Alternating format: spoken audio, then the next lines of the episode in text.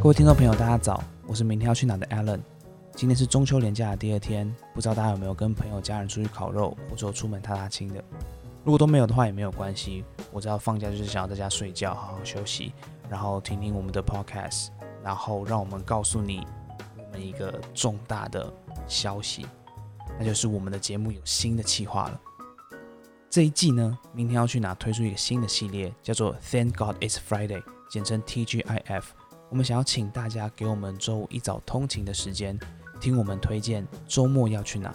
那怎么会有这个计划出现呢？其实我们第一季做了几集有关台北附近行程推荐的节目，得到很多很好的回馈。就例如说深夜咖啡厅，以及台北登山一日行程推荐，很多听众朋友都说，哎，很酷诶，我没有想过台北有这样子的咖啡厅，或者是说，哎，我永远不想爬山的人，已经开听完节目之后，好想去爬山看看。那我们就是讨论讨论聊聊之后，我们就觉得说，嗯，这个东西好像蛮值得做大的，而且就会觉得说，好像蛮值得，真的很直接的推荐大家周末要去哪。所以我们就想说，在每个礼拜五早上的八点，大概花的十到十五分钟的时间，推荐大家周末要去哪。那不过这个推荐的主题其实是完全没有限制的，好比说我自己是对译文相关活动，或者是对呃食物。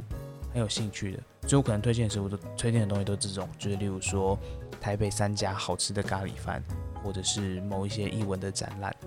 那搞不好下礼拜是 Nancy 或者是 Chris，那他们提出来的推荐的行程都是不太一样。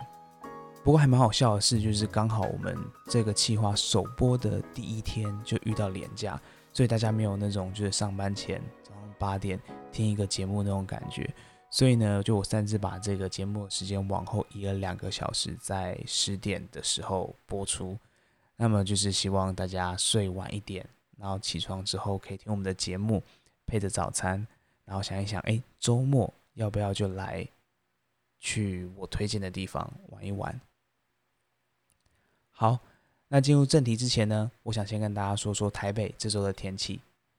那台北这周天气很幸运的是，基本上完全不会下雨。天气预报上是上面都写的是晴时多云，所以呢，观众朋友也不需要担心说出门要带个伞啊，或者是说下雨天会破坏出游的兴致。不过我这边想要提醒大家，出门前记得带件外套，因为大概在两个礼拜前吧，台北就开始慢慢的转凉，然后就是进入到整个我觉得台北最舒服一年里面最舒服的气候，就是那种你出太阳的时候走在路上也不会觉得特别热。然后你开始可以做一些你知道穿搭，因为你不会觉得每天穿很多很厚重的东西，你可以穿件 T 恤，里面加一件衬衫之类的。所以我觉得这种这么好的天气，在周末就非常适合出门走一走。那刚好这个周末呢，有一个蛮大型的艺文展览，就是一年一度的白昼之夜。那白昼之夜呢，它是一个晚上通宵的城市艺术季。它最早是在二零零二年的法国巴黎举办。白昼之夜是根基于都市创新及公共空间设计两大核心概念，然后为大家提供一个亲近艺术和城市的一个空间还有场域。很有趣的事情是，白昼之夜一定都是在十月的第一个周六到周日举行。为什么是周六周日呢？因为我前面有提到，白昼之夜是一个晚上通宵的城市艺术季，所以它是在礼拜六的晚上六点开始举行到。礼拜天的早上六点，那我自己曾经是有参加过两次白昼之夜，分别是在二零一八年跟二零一九年。那我觉得我可以来分享一下我自己参加的经验好了。那现在说说第一次，第一次二零一八年的时候是举办在公馆。那那时候其实我不太理解这个活动是什么，我就只是刚好在学校附近，然后下课之后就去那边晃一晃。那对我来说，那时候它很像是一种艺术版的夜市，就是。整个街道全部都是展览，然后或是有一些呃表演艺术正在发生，然后你其实你不太懂他们在干嘛，然后你拿了简章之后，就是你也看不懂那些活动的名称，然后你也不知道想要去哪一个，然后所以那时候其实我还蛮迷惘的，就是还就是应该不说迷惘，就是很很忙，然后不知道该去哪，然后于是我们就跟几个朋友，然后边走边聊天，然后边喝啤酒，然后就这样待过了一个晚上。所以其实第一次的经验也不是说特别好，只是觉得说，哎，跟大家一起玩的那种感觉不错。可是跟艺术好像真的插不上边。那在第二年的二零一九年，我就你知道吸收了第一年的经验。在去之前呢，我稍微做一些功课，我就看了几个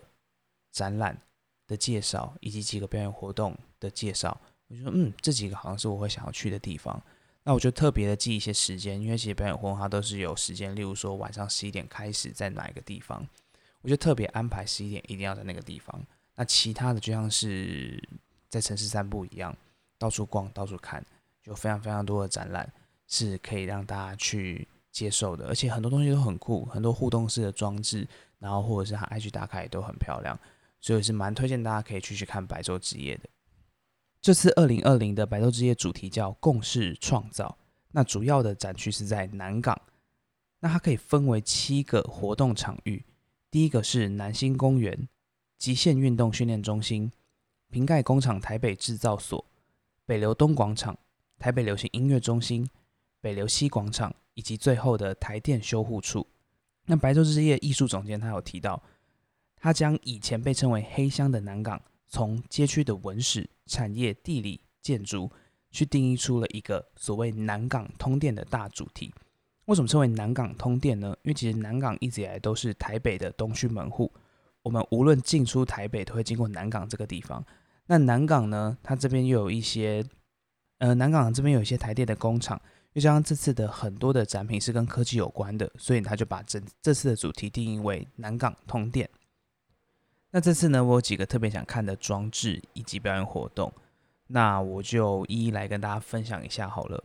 那第一个呢，是位在北流东广场的土耳其新媒体艺术团队 Ouch 首度在台湾展出的 Data Monolith，它是以 AI 人工智慧的方式收集新时代时期遗址的考古数据。再把它转换成抽象视觉图像，我觉得这个很酷，因为我看那个照片的时候，它就很像一个很大的一个碑，然后那个杯会透过不同的可能是投影或者其他的影像装置，然后洒满那个整个，就是那个整个杯会布满其他不同的影像。那这些影像应该就是他所谓的用 AI 人工智慧收集的考古数据，这对我来说是非常壮观的。那还有另外一个是在。也是在北流东广场的一个装置，叫做频道。那它整个看起来像是在一个空间里面，然后延绵不绝的往深处走，往远方去走的一个正方形的发亮灯管。那这个艺术家他说的是，新科技媒体作为资讯的载体，并构成一个复杂的社会网络。透过这个网络，人类得以摆脱肉体的限制。任凭意识便能飘飘荡到不同的时空，那他觉得这个东西跟做梦的经验非常的雷同，所以于是做出了一个这样子的装置，然后想要去探讨科技与梦境之间真实与虚构的界限。那我自己最想看的表演活动是法咪咪的表演活动，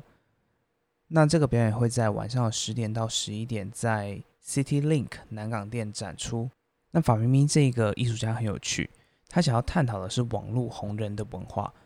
然后他透过很浮夸的造型，就那种戴红色的太阳眼镜，然后穿红色的西装，然后去符合那种来自亚洲榴莲大王的设定，去点出美国社会对东亚东亚文化的刻板印象，然后也呈现了外来者对美式文化的渴求，以及被社群媒体接纳的渴望。那我就看那些网络上的影片，我觉得很酷哦。他就是因为像是他会找很大的摄影团队，然后。照着他在纽约的时代广场上面，然后他就会去拿着一颗榴莲，然后穿着红色的西装开始跳舞唱歌，然后唱了什么就是 Don't Google me, just follow me，就是那种嗯，你不要你不要去查我到底是谁，你就是 follow 我在媒体上面的这样的概念就好。然后所有的美国人就觉得说，哦，我这个人是谁？哦，这个这个亚洲人是谁？哦，他长得好像那个唱那个 Obama Style 的那个赛。那他到底是谁？那就算大家不知道他是谁，也会拿起手机开始拍他，或者开始跟他自拍，会觉得他是某种红人，因为他身边有很大的摄影团队。然后甚至说，就是他除了这种现场的表演之外呢，他还有很多影音的啊，或是一些文宣品的搭配，我觉得非常非常的可爱。现在在纽约时代广场那个表演的时候，在最大那个时代广场投影幕上，他还播放了，他还播放了他这个卖。就是榴莲博物馆的一个影片，非常非常有趣。那为什么会知道这个艺术家的原因？是我在大概上个礼拜的时候去了北美馆，现在我们北美馆的一楼有一个展览叫做《蓝天之下》，就是说在疫情期间内，他去探讨我们所有的呃社会上每个人的一些精神状况。那法咪咪也有在参加这个展，他是在去年底的时候去纽约参展了，做了这个榴莲博物馆的事情。那这次呢，他在北美馆做的是一个榴莲药局的概念。他提出了一个新的概念，是他觉得他他提出一个新的概念，是他做了一个解药。那那个解药就是用榴莲做成，然后萃取所有榴莲最好的维生素啊，什么有的没的，然后一样是那种很浮夸的表演方式，然后再再反讽着一些你知道网络上的流行文化。那当然还有很多其他的展览品我没有介绍。如果有喜欢或是有兴趣的观众的话，我会把这次白昼之夜的连接贴在我们的资讯栏里面，大家可以透过资讯栏去找到白昼之夜的官网，或者直接上网 Google 白昼之夜就可以找到所有无论是媒体或是他们所有展览品的介绍。那我觉得今年白昼之夜也很贴心的是，它要做一个所谓的白昼攻略。就很像是说，它提供你地图之外呢，还可以给你几条路线的参考。如果完全没有头绪的朋友的话，也可以按照官方他推荐你的方式去整个体验这次的白昼之夜。最后想给大家一个小提醒：白昼之夜的那天晚上，捷运还是会开到凌晨三点。那不过呢，它只有在昆阳站跟南港站可以进站，然后最多最远只会开到台北车站。那中间的站都会停，可是你就只出不进，所以这点要大家注意一下。如果要搭乘交通大众运输的朋友的话，要记得特别记得这件事情。那最后就是希望所有观众朋友都可以前往白昼之夜去体验一下现场的艺术氛围。不过今年是蛮可惜的，因为我刚好要回南部，所以我自己没有办法参加。那就等大家去参加之后再给我们回馈吧。我是明天要去哪的 Allen，祝大家周末愉快。